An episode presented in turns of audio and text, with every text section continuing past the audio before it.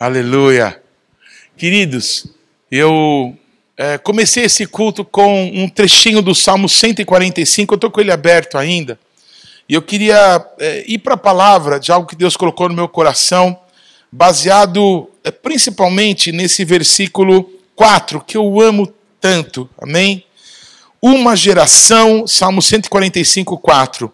Uma geração contará as tuas obras a outra geração anunciarão as tuas proezas. Amém? É, eu, eu gosto da construção desse versículo. Uma geração contará a outra e anunciarão juntas. Amém? Uma geração contará a outra e juntas anunciarão as tuas proezas, os teus feitos poderosos. Amém, amados? Eu tenho no coração um alvo para que a gente alcance, amém? Logo nesse início do ano, uma compreensão que eu acredito que a gente precisa ganhar como igreja.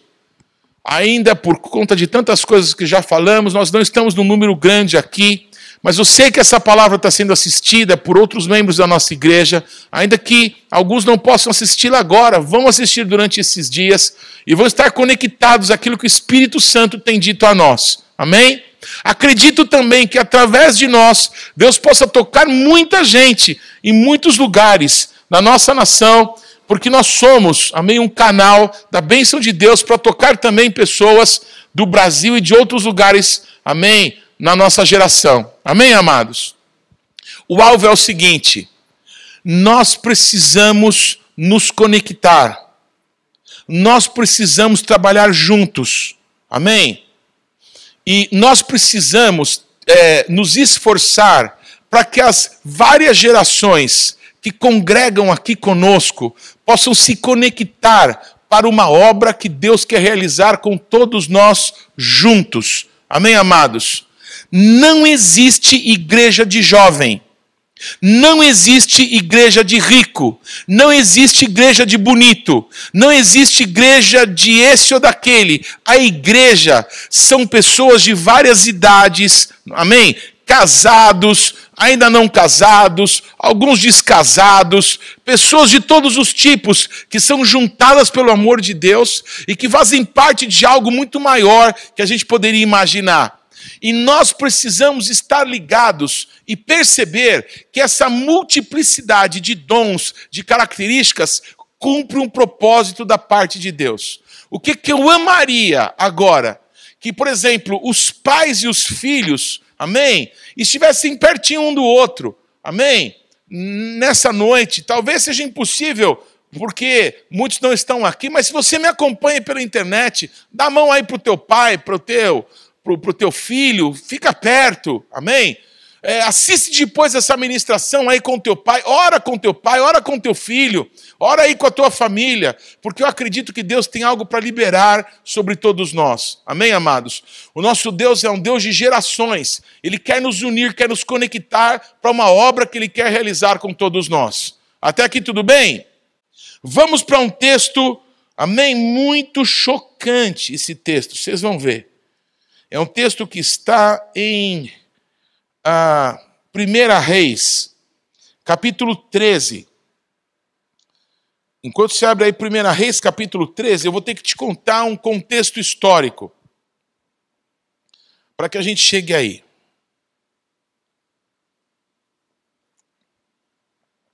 Houve um momento da história de Israel que havia uma grande expectativa da nação inteira que um rei que fosse tão distinto, um rei que fosse tão importante, que fosse tão consagrado a Deus, como o rei Davi, pudesse se levantar.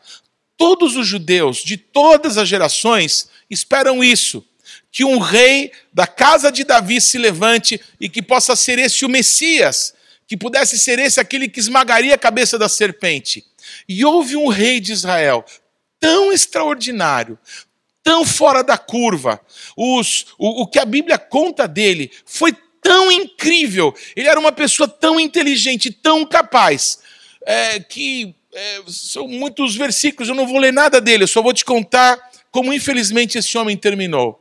Esse homem se chamava Uzias, um rei descendente de Davi, que era o top das galáxias. O cara, ele era um gênio. Ele é, criou armas de guerra. Ele é, era uma pessoa douta em questões de agronomia e de técnicas de agricultura. Ele fez com que Israel prosperasse extraordinariamente. O cara era o máximo. Ele era o máximo. Depois do rei Davi, era para ter sido um dos reis mais importantes da história de Israel. E esse homem, ele era tão extraordinário, era tão, sabe, especial, que um dia ele achou que ele deveria entrar lá no templo, onde ficavam os sacerdotes, e fazer uma coisa que era destinada só aos sacerdotes, que era acender o altar diante do nosso Deus, queimar incenso para Deus. E quando ele foi entrar lá para queimar incenso, os sacerdotes falando: opa, não, não, não, não, não, ô rei, que isso? Não, aqui não é para você. Você é rei, mas aqui é um trabalho só de sacerdotes. Por favor, preste atenção na comparação que eu vou fazer.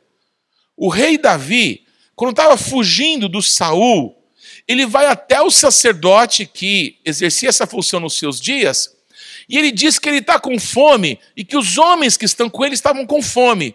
E o Davi pede para o sumo sacerdote os pães da preposição, um tipo de alimento que só sacerdote podia comer. E o sacerdote deu os pães para ele, e ele foi comer os pães. Sabe o que aconteceu com Davi? Nada de mal. Porque o Davi agia como Deus espera que todos nós possamos agir como reis e sacerdotes. Amém? Simplesmente, eu sou filho de Deus. Então, quem reina em mim é Jesus Cristo, e eu vou reinar, eu vou governar através dele, onde Deus me colocar. E eu sou um sacerdote de Deus. Então eu vou adorar o Senhor e eu vou proclamar os feitos de Deus diante dos homens. Eu sou um sacerdote, eu sou rei sacerdote. Simples assim. Uzias, aparentemente, queria fazer isso. Ele já era tão poderoso, tão rico, tão inteligente, tão honrado por todo mundo. Ele falou assim: Eu vou lá. o, que, o que mais tem para eu fazer? Eu vou acender esse negócio aí do, do, do incenso. E o sacerdote falou: opa, não, aqui não. Se é rei, isso é para sacerdote. E ele peitou os sacerdotes. Ele disse: não, quem são vocês para me impedir? Eu sou rei, eu que mando, eu vou. E não aquele se deu contra os sacerdotes, apareceu na testa dele lepra. Ele queria aquilo por orgulho. Ele queria porque ele se achava importante porque ele se achava o maioral, porque ele achava, não, não, não, por que, que eu não posso? Eu posso, eu vou lá, eu faço, eu faço tudo, sei tudo. Com Deus não é assim. E essa grande expectativa que estava sobre todo Israel caiu por terra. E esse homem foi apodrecendo até que ele morreu. Isaías capítulo 6, no ano da morte do rei Uzias, o profeta Isaías estava no templo. Havia uma comoção nacional. Quantos aqui lembram da morte do Tancredo Neves?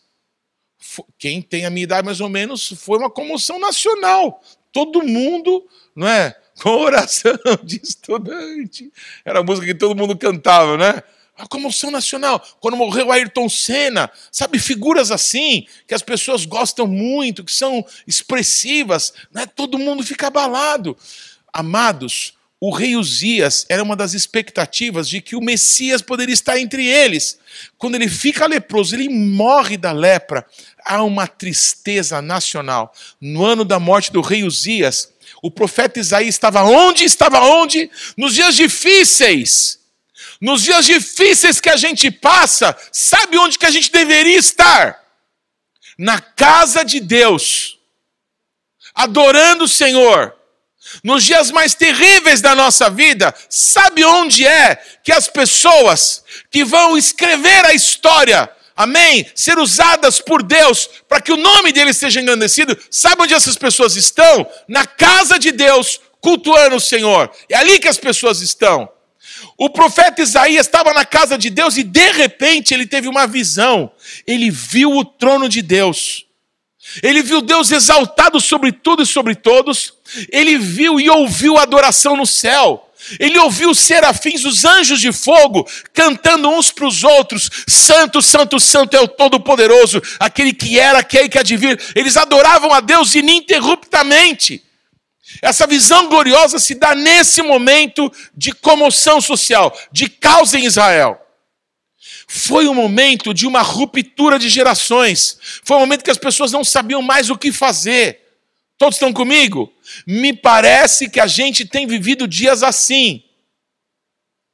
Me parece que as instituições estão sendo abaladas e já faz tempo. Me parece que a economia, que durante bastante tempo no Brasil esteve aparentemente equilibrada, até sólida, é, achamos que íamos ser os Estados Unidos da vez parece que tem sido abalada, e quanto mais o dólar sobe, mais as pessoas se desesperam. Foi nesse momento em Israel que Deus começou a levantar vários meninos. Um deles foi um profeta chamado Jeremias. Só para você saber como isso é verdade, Deus precisa falar para o Jeremias: Ô Jeremias, para de dizer que você é criança, para de dizer que você é pequeno, porque eu te chamei.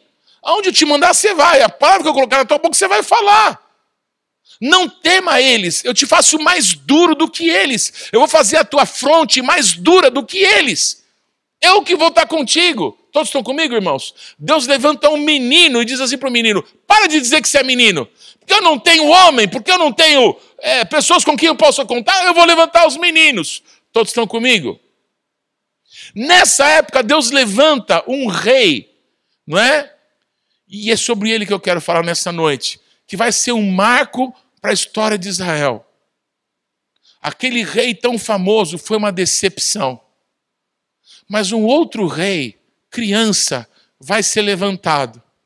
Mas antes que esse lei, esse rei seja levantado, Deus, ele vai dizer que está tudo errado no meio do povo. E ele vai mostrar, não é? Um problema entre gerações que não trabalham juntas, para que a gente possa entender que nós precisamos de um esforço, para que a gente possa viver o que Deus tem para as nossas vidas. Amém, amados? Então, qual que é o meu alvo com essa pregação? Que a gente no final dessa noite entenda que a gente precisa orar e trabalhar para que as gerações, o que são as gerações? pessoas que são aí mais velhas, acima de 60, 70 anos, se sintam úteis no nosso meio. Pessoas da faixa aí dos 60, 50, 40 anos, amém? Sejam extremamente produtivas no nosso meio. Pessoas aí de 30, de 20, amém? De 18 anos para cima, amém? É, possam voar aqui no nosso meio. E que as pessoas de 17, de 15, de 13, de 12 se sintam envolvidas, se sintam atraídas para contribuir com a sua rapidez, com a sua eh, velocidade de raciocínio, de pensamento, e que os nossos pequeninos, vendo tudo isso, possam dizer: Uau, é isso que eu quero para a minha vida. Amém, amados? Para a gente chegar nisso, eu preciso caminhar com você um pouquinho nesse texto, que é um texto complicado. Você me acompanha? E eu queria fazer um desafio agora. Os ministros que estão me acompanhando pela transmissão da internet, eles vão na transmissão, vão dizer assim: Eu estou nessa. Amém? No sábado que vem, dia 15 de janeiro, às 8 horas da noite, nós vamos ter uma vigília aqui na nossa igreja. Vai ser a primeira vigília do ano. Amém? Nós vamos numa vigília das 8 horas da noite, amém? Até meia-noite. Já tá bom. Para começar tá bom. Amém, amados? Nós vamos buscar Deus juntos. Nós vamos buscar o poder do Espírito Santo. Nós vamos clamar juntos como igreja. Pais e filhos, amigos, ministros e pessoas que estão começando, a gente vai se misturar aqui e nós vamos buscar a presença de Deus. Mas, para que você entenda a necessidade de você estar, eu quero que você escute essa palavra. Todos comigo? Aleluia. Vamos ler então, é, 1 Reis capítulo 13. Por ordem do Senhor, um homem de Deus veio de Judá a Betel, quando Jeroboão estava junto ao altar para queimar incenso. Clamou o homem contra o altar, por ordem do Senhor: Altar, altar! Assim diz o Senhor: Um filho nascerá na família de Davi, cujo nome será Josias, o qual sacrificará sobre ti os sacerdotes dos altos que te queimam sobre ti, incenso e ossos humanos se queimarão sobre ti. Deu naquele mesmo dia um sinal. Este é o sinal que o Senhor falou: o altar se fenderá, e a cinza que está sobre ele se derramará. é, me desculpa, versículo 4. Tendo o rei Jeroboão ouvido a palavra do homem de Deus, que clamara contra o altar de Betel, estendeu a mão é, de sobre o altar, dizendo: Pegai-o! Mas a mão que estendera contra ele se secou e não voltava ao normal. O altar se fendeu e a cinza se derramou do altar, segundo o sinal que o homem de Deus apontara, por ordem do Senhor. Então respondeu o rei ao homem de Deus: Ora ao Senhor o teu Deus e roga por mim, para que se me restitua a mão. Pelo que o homem de Deus orou ao Senhor, e a mão do rei lhe foi restituída, e ficou como antes. Disse o rei ao homem de Deus: Vem comigo à minha casa e come alguma coisa, e eu te recompensarei. O homem de Deus, porém, disse ao rei: Ainda que me desses metade dos teus bens, eu não iria contigo, nem comeria pão, nem beberia água nesse lugar, pois assim me ordenou o Senhor pela sua palavra: não comerás pão, nem beberás água, nem voltarás pelo caminho por onde foste. Assim foi-se por outro caminho e não voltou pelo caminho por onde viera a Betel. Até aí. Fácil de entender, amém? Está escrito, a gente leu, ouviu e entendemos. Um homem que a Bíblia não diz o nome. Há uma curiosidade na Bíblia quando não aparece o nome de alguém. Em vários casos na Bíblia que o nome de uma pessoa não aparece, é porque essa pessoa não foi digna do nome ser escrito na Bíblia. Aparentemente uma contradição, porque o cara fez proezas aqui no nome de Deus, sim ou não? Deus falou para o cara: vai lá. Deixa eu só explicar isso para vocês. Esse Jeroboão que a Bíblia fala, ele era um servo do rei Salomão.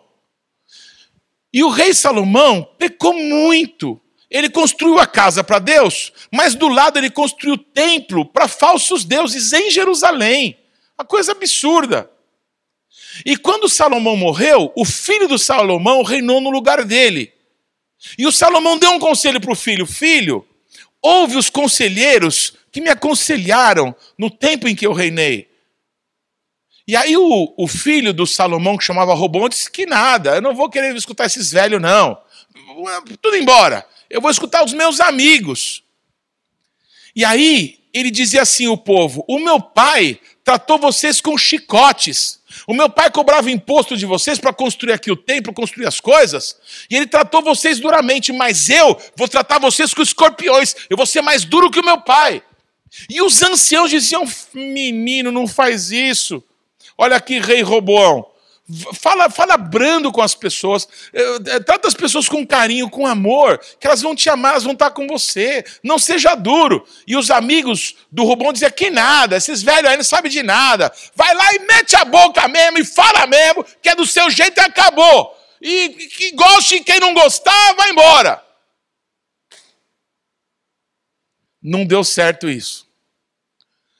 Deus pegou esse servo do Salomão, que chamava Jeroboão, e disse assim: Jeroboão, eu vou dar para você, das doze tribos de Israel, eu vou dar dez. E eu vou fazer de você um rei tão conhecido, tão afamado, e com um reino que não vai ter fim, igual eu prometi para Davi. Todos estão comigo? Por causa do amor que eu tenho para Davi, eu vou deixar, além da tribo de Davi, que era a tribo de Judá, mais uma, para ser companheira dela, a tribo de Benjamim. O resto, Jeroboão, eu dou para você. Está dando para entender? O que, que o Jeroboão fez? Como o templo ficava nas terras de Judá, e as pessoas que agora eram do reino dele tinham que todos os anos, três vezes por ano, para adorar o nosso Deus em Jerusalém, o Jeroboão falou assim: pô, isso não vai dar certo. Porque agora eu sou um rei muito maior do que o rei Roboão lá, do que os filhos do Davi. Sou muito maior do que eles. Só que se o meu povo vai lá adorar em Jerusalém, vai dar errado isso. Os caras vão ficar do lado dele, vão me abandonar. Então o que, que o Jeroboão fez? Ele mandou construir dois bezerros de ouro, igual o Moisés, não é? Teve que destruir lá no deserto, porque o povo construiu. E ele colocou um bezerro de ouro na cidade onde ele morava, que se chamava Betel, e colocou um outro bezerro de ouro numa cidade chamada Dan, que fica no norte de Israel. Todos estão comigo? Esse lugar aqui, Betel, eu nunca entrei, porque hoje ele pertence à autoridade palestina, é muito complicado entrar lá, é muito perigoso, inclusive. Mas esse que fica no norte, eu já tive lá.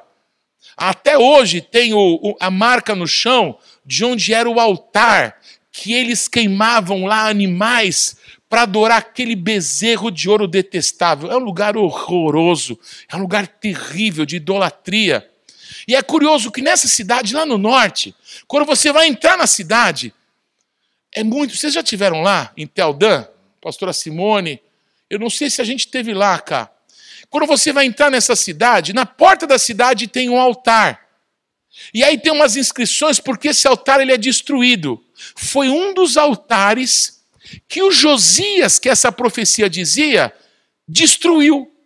Então, quando esse menino, que eu já vou contar dele, se levantou, ele destruiu todos os altares que foram construídos para adorar a falsos deuses, e todos os sacerdotes que queimavam incenso, que sacrificavam para falsos deuses, ele mandou matar e mandou queimar essas pessoas em cima do altares que eles faziam contra o nosso Deus. Deu para entender? Um caos estava em Israel. E aí esse profeta que eu li para vocês, ele foi enviado por Deus para profetizar contra o altar pagão, contra aquela corrupção que estava acontecendo em Israel. Ô Jeroboão, você é louco, cara. Eu que te prometi, eu que te tirei, se era um empregado do Salomão, eu te fiz rei. Sou eu que levanto pessoas e eu faço elas caírem. Deu para entender, amados? Deus levanta reis e também os faz cair, tudo bem? E aí Deus mandou esse moço ir lá e profetizar contra aquele altar de idolatria. Ele falou assim: ó, vai lá e profetiza contra o altar e diz que o altar vai rachar como sinal. E a cinza do altar vai ser derramada. O Jeroboão se meteu, ficou com a mão ressecada. Esse profeta, tão íntimo de Deus, tão obediente à voz de Deus, orou ao Senhor sob pedido de Jeroboão e a mão do rei foi curada. Estava bem com Deus, sim ou não? Maravilhoso. Por que, que o nome dele não aparece? Porque a história não termina. Vocês estão comigo, irmãos? Vocês estão comigo? Era um tempo conturbado. Era um tempo complicado em Israel. Era um tempo que as pessoas estavam, se estavam desconectadas. Cada um estava cuidando do seu. Todo mundo parecia estar com um problema. Então, em vez de todo mundo se juntar para buscar junto a Deus, eu vou cuidar aqui do meu quadrado, eu vou cuidar aqui das minhas coisinhas, das minhas finanças, eu vou cuidar aqui do meu empreguinho, do meu trabalhinho, porque se eu não cuidar do meu, quem é que cuida? Israel estava vivendo um tempo assim, conturbado. As pessoas não estavam conectadas. Aquele moço ouviu uma palavra de Deus e foi lá e profetizou contra aquele altar. E sinais incríveis aconteceram. O altar rachou no meio mesmo. As cinzas caíram. O cara falou contra o rei e ele ficou curado daquela mão ressequida. O rei falou: Olha aqui, fica aqui, eu vou te recompensar por aquilo que você fez. E o cara foi fiel a Deus, falou: Desculpa, não vou não, rei. Ainda que o senhor me der metade da sua riqueza, não vou, porque eu sou homem de Deus. Dá licença, viu? E olha, eu não vou voltar pelo mesmo caminho que eu vim, porque Deus falou para eu voltar por outro caminho. Tchau, rei, boné para você, tô indo embora. E o cara foi embora. Tremendo homem de Deus, sim ou não? Por que, que o nome dele não aparece na Bíblia? É porque a gente precisa ler o resto da história. É triste isso daqui. Vamos ler comigo. Por que, que o nome do cara não aparece na história? Versículo 11. Morava em Betel um profeta velho, cujos filhos vieram e lhe contaram tudo o que o homem de Deus fizera aquele dia em Betel. Contaram também a seu pai as palavras que dissera ao rei. Perguntou-lhes o pai: por que caminho se foi? Mostraram os filhos o caminho por onde se fora o homem de Deus que viera de Judá. Então disse a seus filhos: Selai-me um jumento. Selaram-no o jumento, ele montou e foi, após o homem de Deus. Encontrou-o assentado debaixo de um carvalho e perguntou: És tu o homem de Deus que vieste de Judá? Respondeu ele: Sou. Então lhe disse: Vem comigo à minha casa e come pão. Disse o homem de Deus: Não posso voltar contigo, nem entrar contigo, tampouco comer pão, nem beber água contigo nesse lugar. Foi-me mandado pela palavra do Senhor: ali não comerás pão, nem beberás água, nem voltarás pelo caminho porque foste. Respondeu-lhe ele: Também eu sou profeta como tu. E o anjo me disse, por ordem do Senhor: Faze-o voltar contigo à tua casa, para que coma pão e beba água. Mas ele estava mentindo. Mas ele estava mentindo. Então ele voltou, comeu pão em sua casa e bebeu água.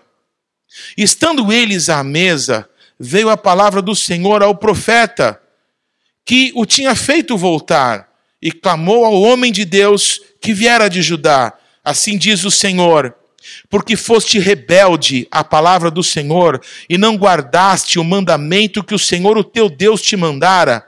Antes voltaste, comeste pão e bebeste água no lugar de que te dissera: não comerás pão nem beberás água, o teu cadáver não entrará no sepulcro dos teus pais depois de um homem de Deus ter comido pão e bebido água, o profeta que o fizera voltar selou para ele o jumento. Este se foi, e um leão o encontrou no caminho e o matou. O cadáver do profeta ficou estendido no caminho, e o jumento e o leão estavam parados ali perto dele. Os homens passaram e viram o corpo estendido no caminho, como também o leão parado junto ao corpo, e foram e disseram na cidade onde o profeta velho habitava. Ouvindo, o profeta que o fizera voltar do caminho disse: É o homem de Deus que foi rebelde à palavra do Senhor. O Senhor o entregou ao leão, que o despedaçou e matou, segundo a palavra que o Senhor lhe havia dito disse a seus filhos: Selai-me um jumento. Eles o selaram. Ele se foi e achou o cadáver estendido no caminho, e o jumento e o leão parados, perto do cadáver. O leão não tinha devorado o corpo, nem despedaçado o jumento. Assim o profeta levantou o cadáver do homem de Deus, colocou em cima do jumento e o levou de volta à cidade para o chorar e enterrar. Então depositou o cadáver no seu próprio sepulcro e o prantearam, dizendo: Ah, irmão meu, que história doida! Não é verdade?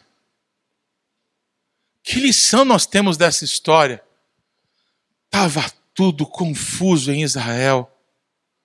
Cada um estava fazendo o seu caminho, o seu ministério, se importando com aquilo que era importante para si, mas não estavam conectados com aquilo que era importante para Deus. Deus levantou um mocinho que poderia ter o nome dele, amém? Colocado entre o Samuel, entre o Isaías, entre o Elias, entre o Eliseu, como um dos grandes profetas que Deus levantou na história. Este homem tão ousado, tão determinado em obedecer a Deus, começou muito bem, mas não adianta começar bem. O que importa é como que a gente vai terminar. Vocês estão comigo? O término dele foi terrível, ninguém sabe o nome daquele moço. Ele terminou estirado no chão, mortinho da Silva, sob os olhos do jumento e sob os olhos do leão. Nem o leão comeu o jumento, nem despedaçou o profeta, simplesmente o matou. Porque aquele homem de Deus foi obediente, mas não totalmente obediente à palavra de Deus. O que isso nos ensina? Faltava alguém maduro para dizer para aquele moço: Poxa, o que, que Deus falou? Como é que Deus falou? Deus falou e começou a cumprir coisas extraordinárias. Então, cumpre tudo que Deus falou, que Deus vai ser extraordinário até o fim. Se Deus falou para você fazer uma coisa difícil, você foi e fez, por que você não faz a fácil? Sim ou não, irmãos? O que era mais difícil para esse moço? Chegar lá na cara de todo mundo, na cara do rei, e profetizar contra o altar pagão? Ou voltar a miúda, sem comer, sem beber, por um outro caminho, quietinho. O que, era mais difícil? Falar diante de todo mundo e confrontar todo mundo e dizer: Deus está dando um sinal que esse altar profano vai ser partido no meio. O que, que era mais difícil? Falar isso ou ir lá fazer o que Deus mandou e voltar quieto? É claro que o mais difícil era confrontar todo mundo, pois o mais difícil ele fez. Vocês estão comigo, irmãos? Por que, que ele não fez o mais fácil? Porque ele se achou.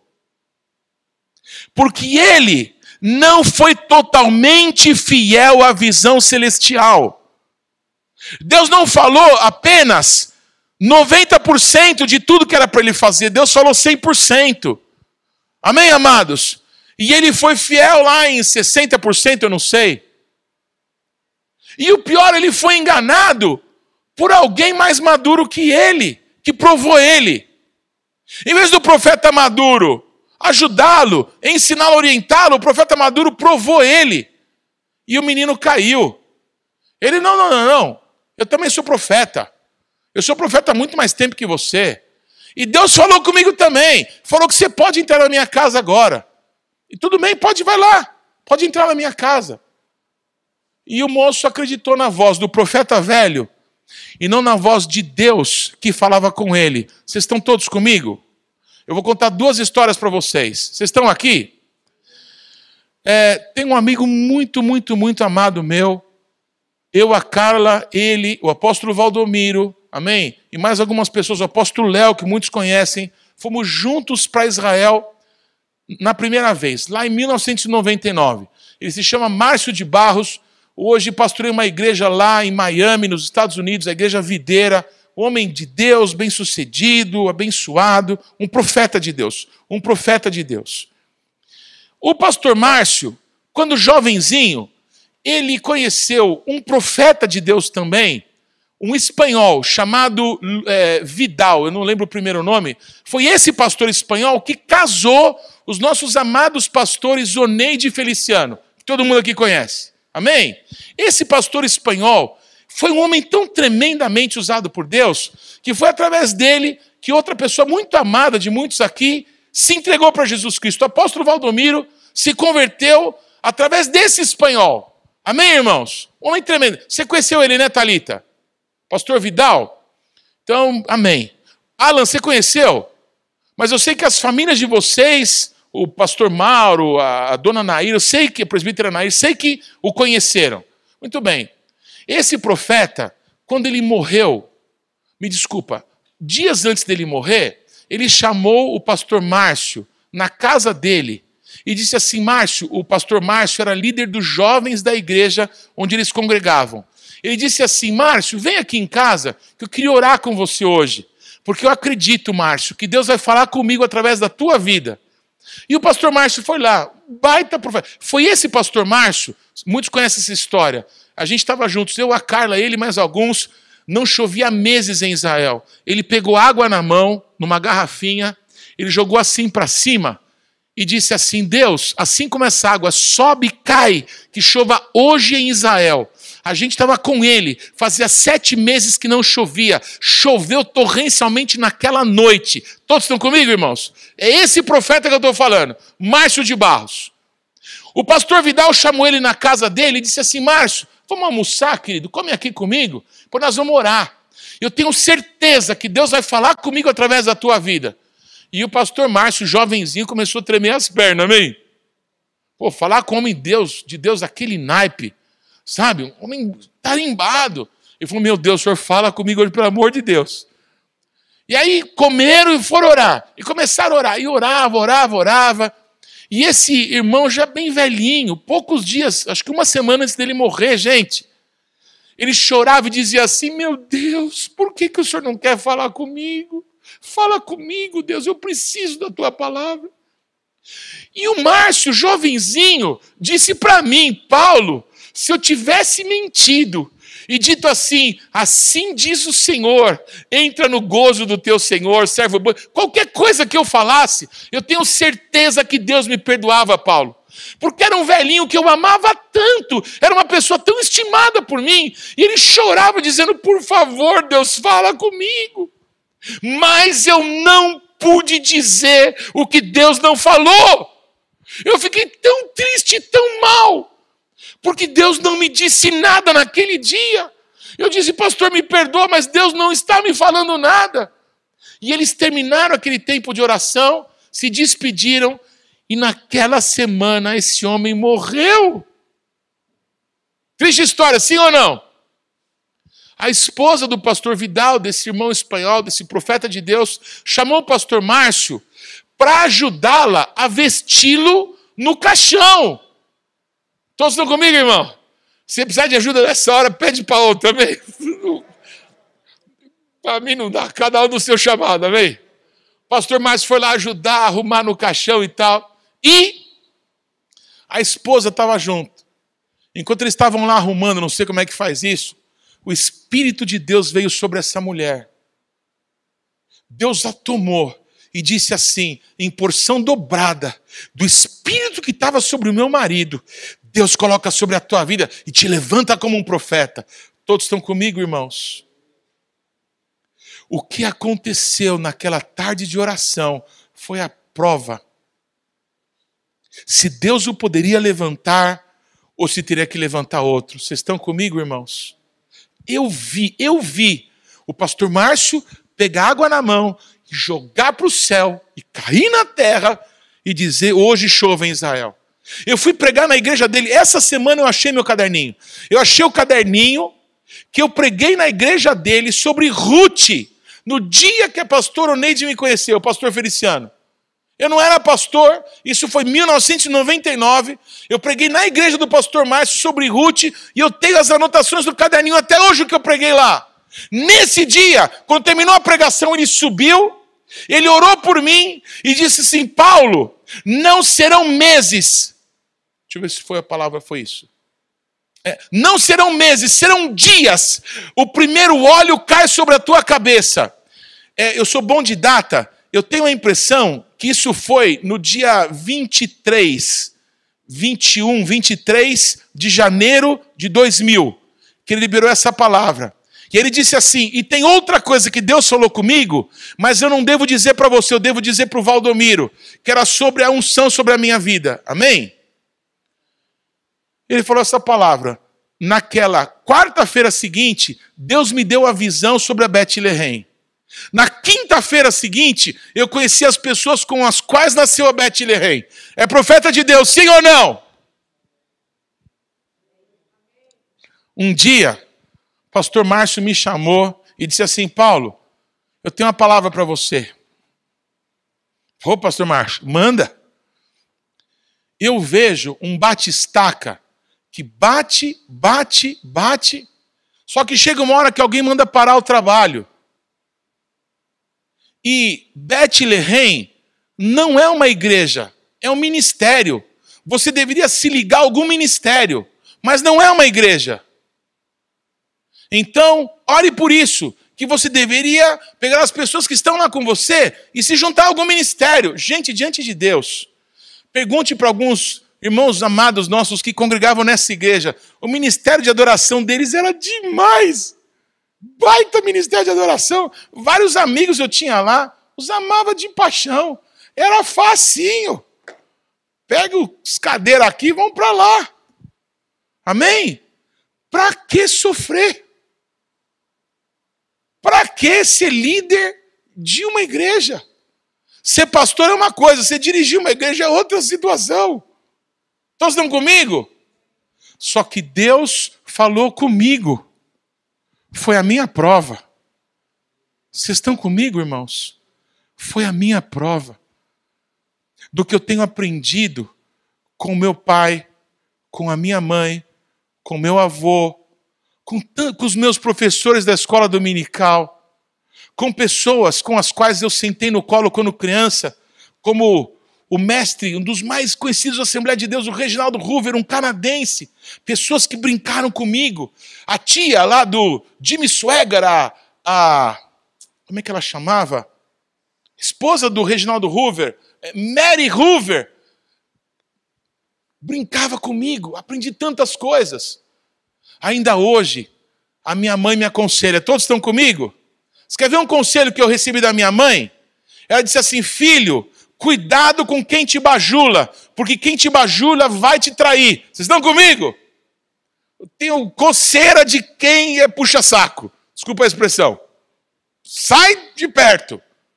Eu tenho um conselho sobre a minha vida a respeito disso. A minha mãe foi filha de pastor, mulher de pastor, é, mãe de pastor, é, sogra de pastora, de tudo que você possa imaginar, de pastor de igreja minha mãe foi. É melhor ouvir gente assim, amém, amados? Há uma conexão entre as gerações que se a gente perde, nós vamos ter que aprender sofrendo, coisa que a gente podia aprender ouvindo. Amém? A gente podia fazer juntos, coisa que a gente está fazendo sozinho e separado. A gente não tem gás mais para muita coisa. Falando dos velhinhos, amém? Enquanto o gás está sobrando desses meninos que estão voando, mas a gente precisa se conectar. A gente precisa entender o que sobra em uns, falta nos outros. Amém, amados? Era um tempo terrível, as pessoas esperavam um Messias, esperavam um grande rei, mas o cara terminou leproso. Deus começou a levantar os meninos. E nessa época, não é? Antes de Deus levantar esse menino, esse Josias, Deus mandou essa palavra profética. E foi justamente um profeta jovem que foi lá e arrebentou, mas terminou arrebentado. Não termine arrebentado o teu ministério. Não se desconecte de pessoas que te amam e que te dizem não e que te confrontam. Ganhe a confiança, amém? Estando junto, sendo fiel, para que a tua palavra possa ser ouvida. Muitas pessoas dizem não concordar com muita coisa, mas não estão perto para falar. Falam de longe, falam pelas costas. Isso não dá certo. Quando você está junto, você é ouvido. Vocês estão comigo, irmãos? Todos comigo? A palavra do filho não difere em nada do servo quando o filho é pequeno, quando o filho é imaturo, quando o filho ainda não, não alcançou não é? A maturidade. Então ele tem que ouvir ordem. Ó, oh, vai lá, faz isso, vem aqui.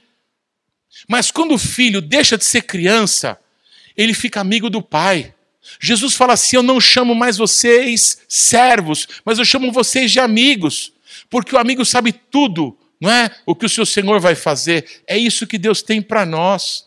Deus quer que a gente se aproxime, Deus quer que a gente possa trabalhar juntos, amém? Deus quer que a gente possa, sabe, misturar a experiência de um, a força do outro, amém? A habilidade de uns, a inteligência, a capacidade, sabe, o vislumbre que outros têm, que a gente possa se misturar nisso. Nós estamos construindo uma coisa linda para o nosso Deus.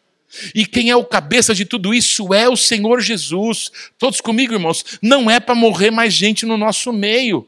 Não é para a gente começar super bem. Você acha que as pessoas não sabiam o nome desse rapaz? Estou te fazendo uma pergunta. Você acha que as pessoas que conviveram com ele sabiam o nome dele ou não? Por que, que o nome dele foi apagado da história? Porque ele se perdeu no pó dos anos. Cadê Fulano? Cadê Beltrano? Cadê o outro? Perderam-se. Cadê essas pessoas? Não era para se perder. Não é para morrer mais ninguém, é para a gente alcançar juntos o que Deus tem para nós. Para a gente alcançar junto, a gente tem que estar juntos. Amém, amados? É, eu vou encerrar fazendo assim só uma um ambaçã, fazer um por cima da vida do Josias. Amém? Eu nem vou abrir a Bíblia para falar dele, mas eu quero eu é um dos livros que eu ainda vou escrever antes do Senhor me chamar sobre a vida de Josias. Rapidinho, escuta essa história. O Josias era rei de Israel, rei de Judá, na verdade, descendente de Davi. Só que o pai dele era um bruxo, um feiticeiro, chamado Amon. O pai dele, que era rei, morreu dentro do palácio, morto pelos seus inimigos. Todos comigo? O Josias, tadinho, tinha oito anos de idade quando numa noite o menino estava dormindo, escutou barulhos dentro de casa, era o palácio. Entrou um monte de gente, um monte de soldado armado e mataram o pai dele brutalmente dentro de casa. As pessoas que mataram o rei foram mortas por pessoas que defendiam a casa real. E aí, quando aqueles perversos foram mortos, viram aquela desgraça toda e acharam um menino, oito anos. Pois pegaram o menino, pegaram a coroa, talvez ainda ensanguentada do pai, colocaram na cabeça do Josias e disse assim: agora você é o rei. Você acha que esse menino dormia de luz apagada? Não. Pô, se o meu pai, que era um homem, era rei, o cara era o líder do exército, se mataram meu pai dentro de casa, o que, que vão fazer comigo com oito anos? O pai dele era um bruxo, era um feiticeiro, descendente de Davi, mas não estava nem aí para Deus. Filho de um outro, terrível, Manassés. Manassés, Amon e Josias. Ninguém nunca falou de Deus para esse menino, oito anos, sabia nada de Deus. O pai brutalmente assassinado, o vô era outro terrível das trevas, eu conhecia Deus. A Bíblia diz que nos dias desse menino, a casa de Deus estava fechada. Ninguém sabia nada de Deus, ninguém conhecia a Bíblia. Era Israel. Era para ser o povo de Deus, mas não era povo de Deus, era tudo macumbeiro, feiticeiro. Estão comigo, irmão? E o menino agora era rei. Passou alguns anos, se não me engano, ele tinha 12 anos, então passaram quatro anos. Esse menino tomou uma decisão. Repete assim comigo: sem ninguém pregar para ele, sem ele ter ouvido a palavra de Deus, sem nunca ter lido a Bíblia, ele tomou uma decisão racional. Fala assim, ele era criança, mas não era burro. Quem pode falar isso? Ele chegou a uma decisão racional. Quer saber de uma coisa? Eu não vou servir os deuses do meu pai. É claro, os deuses do meu pai não serviam para nada. Meu pai era rei, era forte, era homem era dono do exército e mataram ele. Os deuses dele não ajudaram ele em nada. Eu não quero saber desses caras. O Josias, com 12, é um menino, 12 anos de idade, ele chegou a uma conclusão racional: eu vou servir o Deus de Davi, meu pai. Ele não chamou o Amon, que era pai natural dele, de pai, chamou o antepassado dele, o rei que deu certo de pai. Eu quero seguir alguém que deu certo, não um fracassado. Repete assim: o era menino, mas não era burro. Vocês estão comigo, irmãos? Decisão racional. Estou falando de pregação, estou falando de ler Bíblia, nada disso. O cara pensou e disse assim: Eu quero isso daí, eu quero que dá certo. Passaram mais é, quatro anos, ele tinha 16. Depois eu te dou os textos da Bíblia. Quando ele tinha 16 anos, ele tomou uma outra decisão. Quer saber de uma coisa? E lembra que tinha uma profecia sobre ele, sim ou não? A profecia lá do altar que rachou é que um filho de Davi seria levantado e ele queimaria os ossos de todos os sacerdotes idólatras nos altares de idolatria. Lembra da profecia que a gente leu? Que o menino soltou lá no altar? Lembra disso? Pois o Josias estava com 16 anos agora. Ele chegou à próxima conclusão. Quer saber de uma coisa? Se os deuses do meu pai não servem para nada, eu vou acabar com eles. E ele era rei, mandava, sim ou não? Bem, eu já estou com o dobro da idade que eu tinha quando eu comecei a reinar. Se não me mataram até agora, não me matam mais. Então eu vou agora mandar extinguir os deuses que o meu pai servia de todo Israel. Pode destruir tudo, quebra tudo, altar para esses deuses, manda destruir tudo. Os caras que queimam incenso para esses deuses aí, manda matar tudo, queima sobre os altares. A profecia se cumpre sobre Josias. Ele extermina de todo Israel os sacerdotes idólatras, os falsos deuses, os falsos altares, ele quebra tudo. 16 anos, mas não era burro.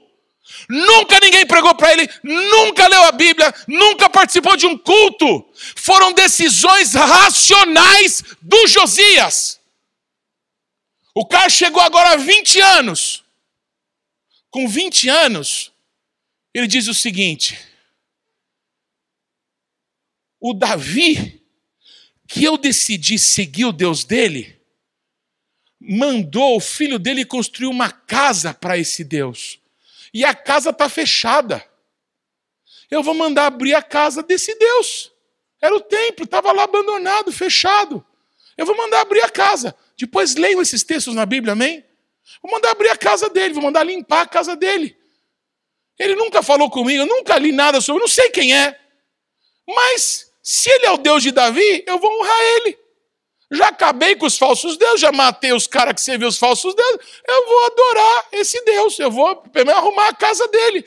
E mandaram abrir a casa de Deus.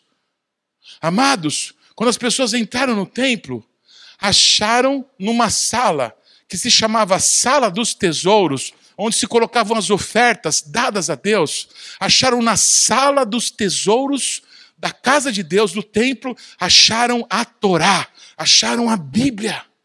Todos comigo? Ele tinha 20 anos de idade, nunca ninguém pregou para ele, nunca foi num culto, nunca Deus falou com ele. Ele só foi tomando decisões racionais na vida dele.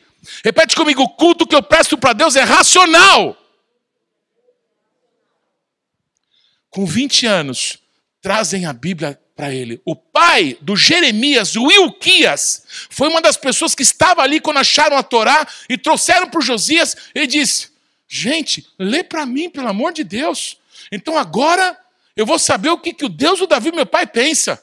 O que, que o Deus do Davi, meu pai, quer de mim? O que, que o Deus do Davi, meu pai, ele é, fez? Eu quero entender, lê aí para mim. E começaram a ler a Torá. Gente, quando começaram a ler a Bíblia para esse menino, ele rasgou as roupas dele, as vestes dele, e disse: Meu Deus, para, pelo amor de Deus. Deus deve estar muito irado com a gente, porque nós estamos fazendo tudo errado, porque nós estamos cometendo tanto pecado contra Deus. Deus me perdoa os pecados que todo mundo aqui está cometendo contra o Senhor o coração dele quebrantado diante do Senhor, clamou diante de Deus, foi ouvido diante do Pai. Nesses dias tinha uma profetisa chamada Ulda. Quando você vai em Jerusalém, ainda hoje, quando você vai é, onde ficava a cidade de Davi, você sobe, e aí tem uma porta que você entra, e você está bem pertinho do muro onde os judeus oram hoje. Mas se você entrar para o lado ali um pouquinho, tem um lugar chamado Davidson Center. Quando você entra ali, você consegue encostar na parede do lado sul, lá da esplanada do templo. Nessa parede tem três portas, né, lá em Jerusalém, que estão fechadas. Essas portas se chamam ainda hoje Porta de Ulda. Essa profetiza que a Bíblia diz que foi usada por Deus para falar com o Josias. Nunca o Josias tinha escutado na vida dele, assim diz o Senhor. Deus usou essa profetisa para dizer: Olha aqui, rei, porque você rasgou não só o teu coração, mas por, me desculpa, porque você não rasgou apenas as suas roupas num teatro, para as coisas para as pessoas verem que você estava quebrantado, não, não, porque você rasgou o teu coração diante de Deus. Deus está te dizendo que ele vai preservar você, ele vai preservar o teu reino, ele vai te fazer um rei grande, um rei importante de Israel. Preste atenção agora, irmãos vai haver um juízo contra é, Judá. Assim como o reino do norte já não existe mais, já foi levado para o cativeiro, também Judá vai cair. Um rei antepassado do Josias, que chamava Ezequias, também um homem de Deus, não é? Ele escutou uma profecia de que o reino de Israel, ia, de Judá, ia acabar. Que um rei chamado Nabucodonosor ia se levantar e ia destruir tudo em Judá. Mas por causa da fidelidade de Josias, Deus falou com esse menino de 20 anos, através da profetisa Uda. Preste atenção, eu termino aqui. Josias, mas porque você foi fiel a Deus, isso não vai acontecer nos teus dias. Não se preocupa. Você não vai conhecer a destruição de tudo que te é importante nos teus dias. Fique em paz. Vai acontecer nos dias dos teus filhos. Tchau. E o Josias se alegrou.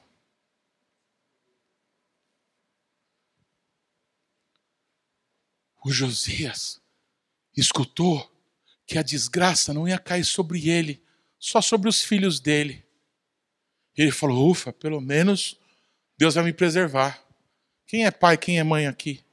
Tá bom para você? Hoje o Lucas né, me cumprimentou aqui, me desejou feliz ano novo com a Estherzinha no colo. A Estherzinha ainda não, não pula no meu colo, ainda eu estou conquistando ela. Tão cheio de amor. Tá bom para você, Lucas? Você vive bem, a tua filha morre, tá bom para você? Tá bom para algum pai, para alguma mãe? O que, que, é isso? O que, que é isso? Ah, não, eu sou o homem de Deus, Deus vai me usar. Eu sou um homem que Deus vai usar nas nações. Meu filho que se perca. Cada um cuide de si. Tá bom para você? Para mim não tá bom. Eu já passei. Já estou velhinho. Nenhum pai, nenhum pai completa o que Deus tem para fazer na vida dele, na sua vida. O que Deus tem para fazer na nossa vida, amém? Se manifestará nas gerações que vão vir depois de nós. Deus quer nos conectar de novo. Deus quer curar a igreja de Cristo.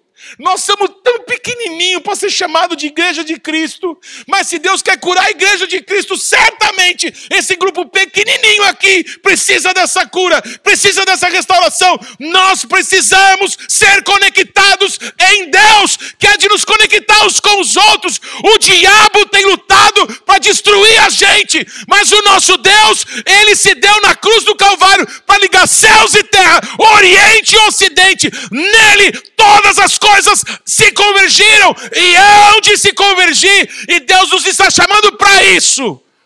Essa é a palavra que Deus me deu. Chega de profeta jovem morrer. Os profetas maduros têm que dizer: filho, você está louco, para. E os meninos têm que falar: ufa, ainda bem que alguém mandou eu parar. Que eu mesmo estava preocupado. Chega de assim te diz o Senhor e se largar tudo por uma palavra que não veio de Deus. Deus não manda recado, Ele fala com você. E Ele pode usar a vida de profeta, a vida de mula, a vida de quem Ele quiser, como um sinal para a tua vida. Mas Deus vai falar sobre você com você. Você tem o Espírito Santo.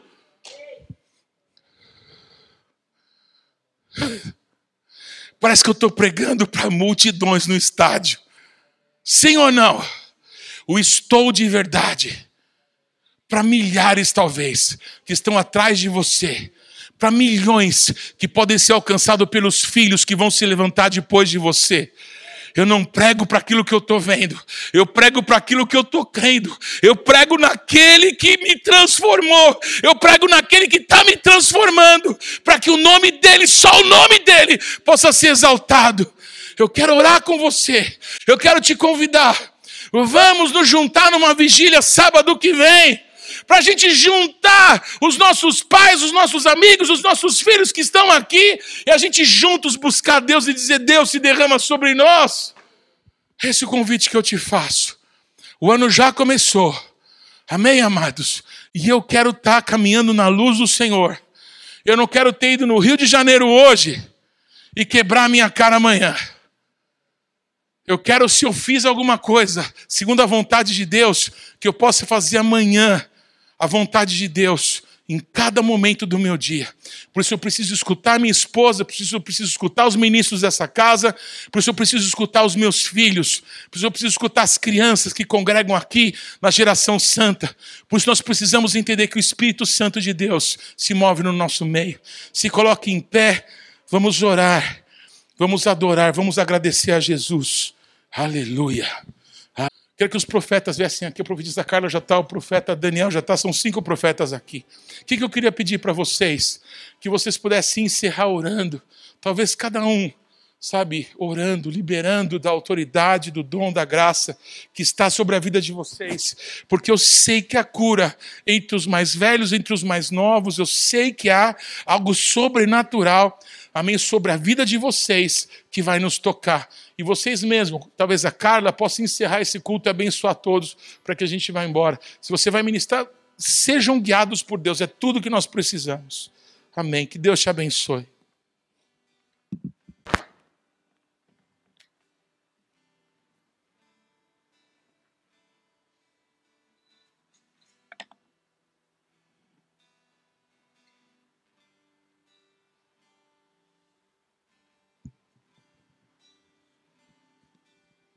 Senhor nosso Deus, que seja tu que esteja falando, Senhor, não eu. Nós ouvimos a palavra, nós ouvimos o que foi dito aqui. Um homem de Deus que fala com Deus, cumpre o que Deus mandou falando para um rei e depois se desvia do caminho. Que nós possamos reavaliar ou avaliar como está a nossa vida. Quais são as promessas do Senhor para cada um? Impossível que você não tenha uma promessa do Senhor para a sua vida. Porque quando você levantou a mão e aceitou Jesus como único caminho a Deus, você já tinha a promessa da salvação. Então, ela existe. O que eu quero é que realmente nós possamos pensar o que nós estamos deixando de fazer perante o Senhor. É isso. Ou o que nós estamos fazendo que não está agradando ao Senhor. Ou o que nós estamos fazendo que não é a direção que Deus deu para cada um. Amém.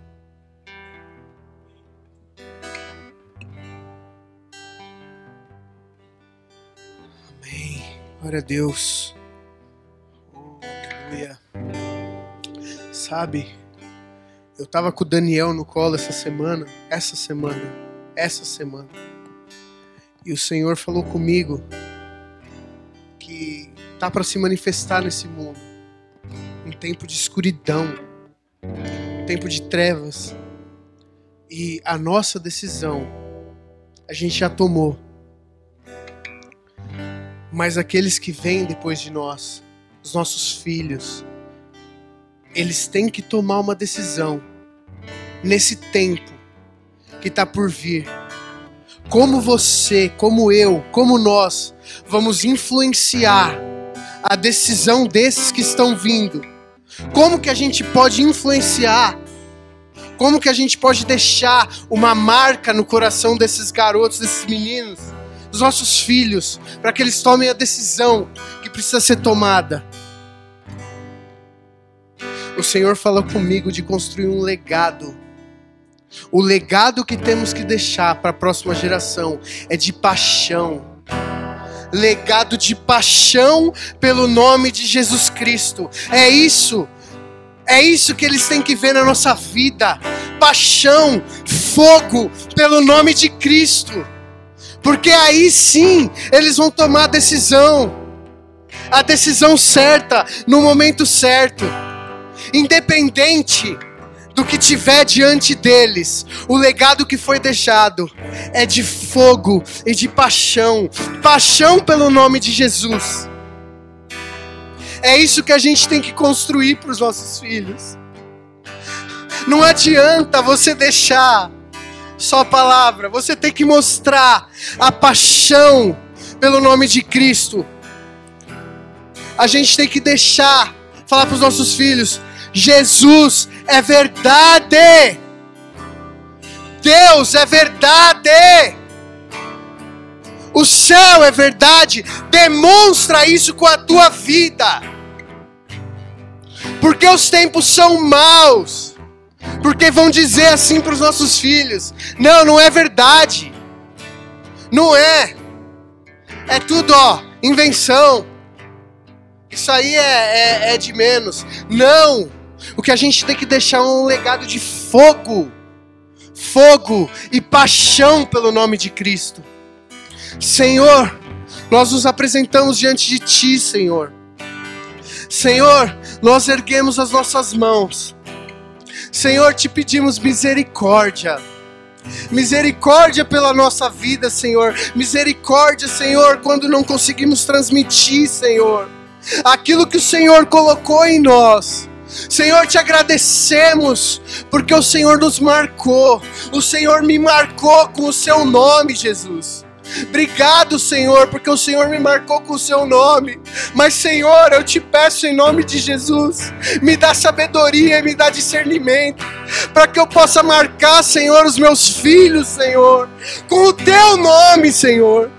Me dá discernimento, Senhor, para que eu possa, Senhor, influenciar essa próxima geração, Senhor. Não com historinha, Senhor, mas com um legado de fogo, Senhor. Me dá, Senhor, é, dá a nós, Senhor, esse, esse discernimento, essa sabedoria, Senhor, para que possamos transmitir, Senhor, passar o legado que o Senhor nos deixou, Pai. O Senhor nos incumbiu, Senhor. O Senhor nos deu é, uma incumbência de ser aqueles que vão transmitir para uma geração que vai viver talvez o período mais escuro dessa história. Mas, Senhor, em nome de Jesus, eles serão luz nesse mundo. Em nome de Jesus, Senhor, enquanto todos falarem não, não é, eles vão falar é.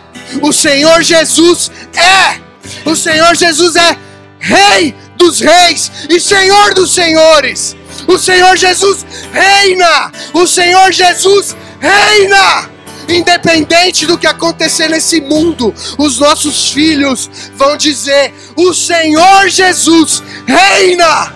Aleluia!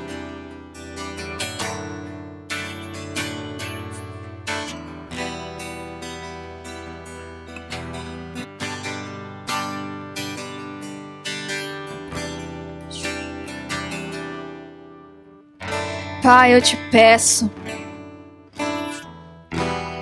Ajuda-nos, Deus.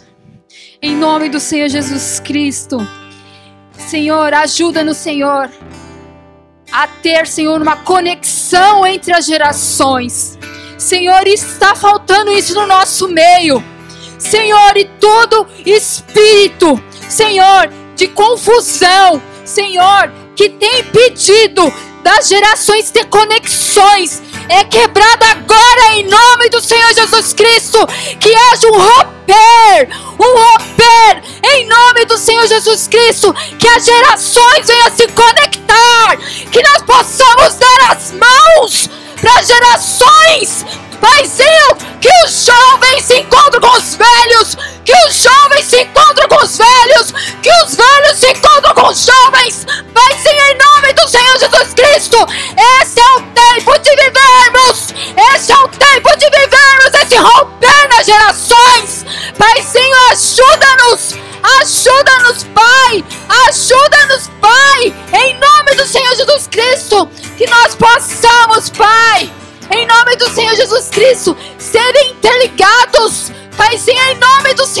Jesus Cristo, eu te peço, Pai, se manifeste com teu amor, que nós possamos, Senhor, ter paciência, que nós possamos ter mansidão,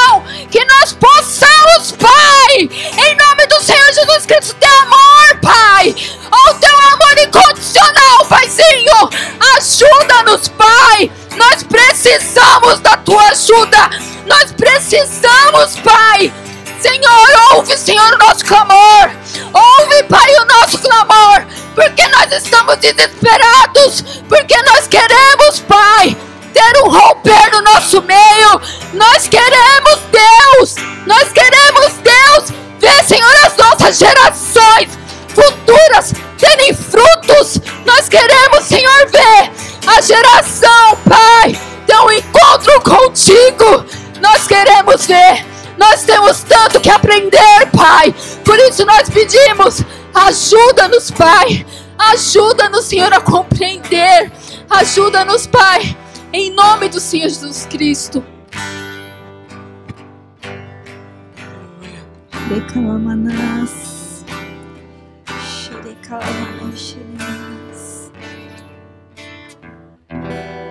Deus falou exatamente isso no meu coração, Talita.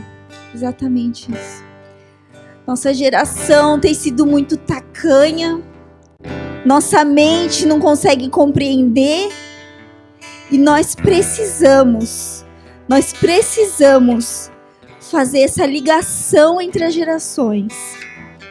E eu quero fazer aqui um, um ato profético. Eu vou. E, e, e para fazer essa ligação, nós precisamos de uma, liga, de uma geração intermediária. Nós não vamos conseguir transpor. É, é a distância é muito grande para nossa mente, para essa nova geração que está se formando. É muito grande. Nós somos de uma época totalmente analógica e eles estão numa outra realidade. E nosso papel tem sido de sermos críticos, de falar que é mimimi, de falar que eles não têm dor, de falar que eles não têm tristeza, de falar que eles não passam é, questões difíceis. E, e meu ato profético eu vou chamar aqui alguém para representar essa geração intermediária. Eu vou chamar o Vinícius para vir aqui. E eu não vou ser profeta velho. Eu quero dar espaço. Eu vou ceder a minha oportunidade. O Vinícius vai orar. Ele vai representar aqui a geração intermediária. Ele vai orar por nós, Vinícius. Nós precisamos de uma renovação na nossa mente. E você vai orar, você vai chamar um jovem, você vai orar para a próxima geração, porque nós precisamos. Nos ajuda. Em nome de Jesus.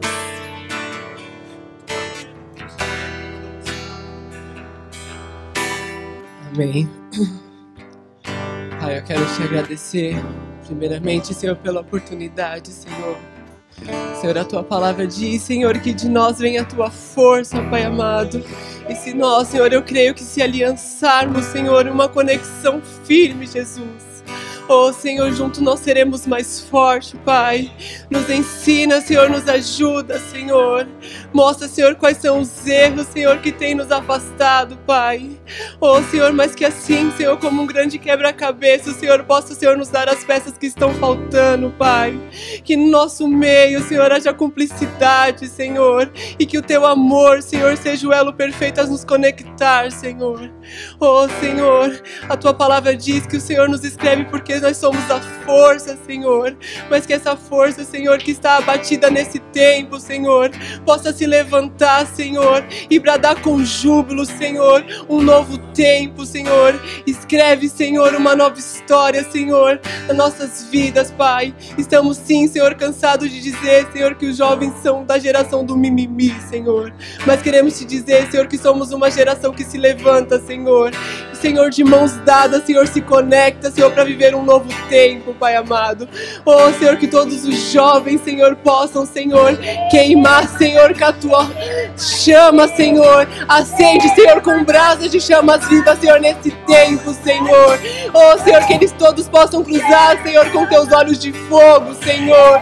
Que eles possam, Senhor, ter um encontro verdadeiro contigo nesse tempo, Senhor. Que nos próximos dias, Senhor, possamos, Senhor, testemunhar, Senhor, de uma nova vida, Senhor, na vida dos nossos jovens, Pai amado. Queremos te dizer, Senhor, que o nosso coração, Senhor, queima e anseia pela tua presença, Senhor. Oh, Senhor, e que essas brasas vivas, Senhor, possam irradiar, Senhor, não somente dos nossos corações, Senhor, mas possam alcançar, Senhor, essa próxima geração, Senhor, que precisa, Senhor, que deseja pela tua presença, Pai amado. Oh, Senhor, que chega, Senhor, chega, Senhor, nesse tempo, Senhor, de brincadeiras, Pai amado. Chama, Senhor, os seus jovens, Senhor, a maturidade, Senhor, a maturidade contigo, Senhor, e que, Senhor, em ti, Senhor, possamos ser um, Senhor, em nome de Jesus. Cadu, vem até aqui.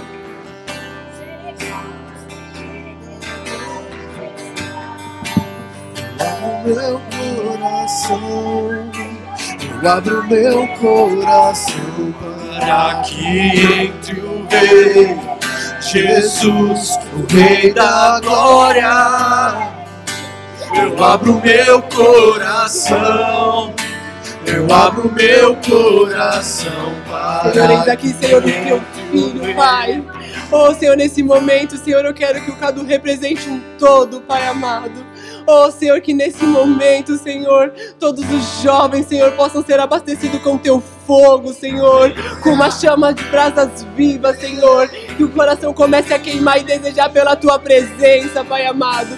Oh, Senhor, que todos os conflitos, Senhor, da alma deles nesse momento, Senhor, possam ser encontrados em ti, Jesus. Oh, Senhor, dá vigor, Senhor, mostra para eles a força, Senhor. Senhor, que nesse tempo, Senhor, eles possam, Senhor, se levantar como colunas fortes, Senhor, como um novo tempo, Senhor, que todo altar, Senhor, na vida dos nossos jovens possa ser restaurado em nome de Jesus, Pai amado. Que essa chama, Senhor, queime, queime, queime forte, Senhor. Queime, Senhor, com um novo tempo, Senhor.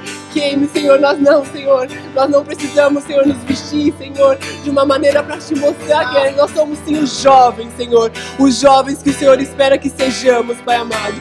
Oh, Senhor, e que nesse momento Ele represente, Senhor, a todos, a todos, Pai amado. E eu declaro, Senhor, que nos próximos dias todos terão, Senhor, um encontro pessoal contigo, Senhor. E que serão, Senhor, incendiados pela tua presença, Pai amado. Oh, Senhor, e que esse amor, Senhor, que vai crescer e essa chama que vai queimar, Senhor, possa, Senhor, ser combustível, Senhor, na vida de outros, Senhor. Que aonde os nossos jovens, Senhor, colocar os pés, Senhor, eles possam ser diferentes, Senhor. E eles possam, Senhor, ter um brilho diferente, uma luz diferente, Senhor, em nome de Jesus. Amém. Amém. Amém, irmãos. Jesus, o Rei da Glória. Abro meu coração, eu abro meu coração para que entre o Rei Jesus, o Rei da Glória. Eu abro meu coração, eu abro meu coração para que entre o Rei Jesus, o Rei da Glória. Eu abro meu coração, eu abro meu coração para que entre o Rei Jesus, o Rei da Glória.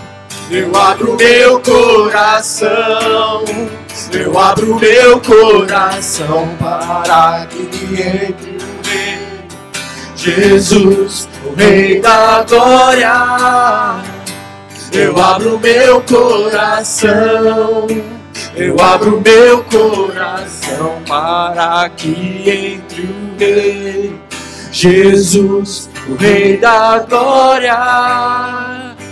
Eu abro meu coração, eu abro meu coração. Amém, irmãos. Eu quero então encerrar esse culto, que nós possamos ir para as nossas casas, para nossa família, entendendo que nós temos um papel com essa geração, entendendo que nós temos muito para fazer, entendendo que nós precisamos estender a nossa mão, abrir o nosso coração. E amar eles como eles têm sido. Não querer é, que eles sejam como nós, porque eles nunca vão ser. E nós precisamos amar como Jesus, porque quando nós chegamos, a gente não era tão, tão bonitinho. Então nós temos que amar como o Senhor tem amado. Em nome de Jesus, que nós possamos, nessa semana, pensar nisso, olhar com o olhar de Jesus para os nossos irmãos, para os nossos jovens, para as nossas crianças. Amém? Senhor, nós te agradecemos, Pai, por mais uma oportunidade, Senhor, de caminhar no, no, no teu, no desejo do teu coração, por ouvir a tua palavra, ouvir a tua voz. Senhor, mais uma oportunidade que temos para mudar, mais uma oportunidade que temos, Senhor, para fazer diferença aqui nessa terra enquanto nós estamos aqui. Te louvamos, te agradecemos. Abençoamos, Pai, todos os nossos irmãos. Que cada casa seja alcançada. Que cada lar, Senhor, seja abençoado. Senhor, que não falte nada, coisa alguma, principalmente a tua presença, principalmente as coisas que o Senhor tem por preciosas. Que isso não falte, Senhor. Em nome de Jesus. Amém. Amém.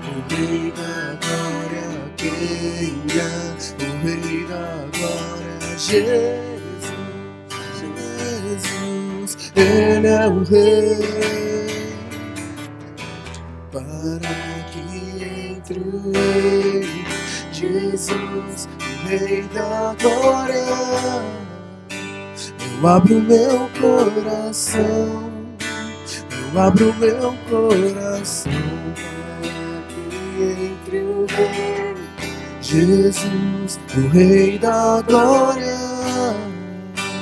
Eu abro meu coração. Eu abro meu coração.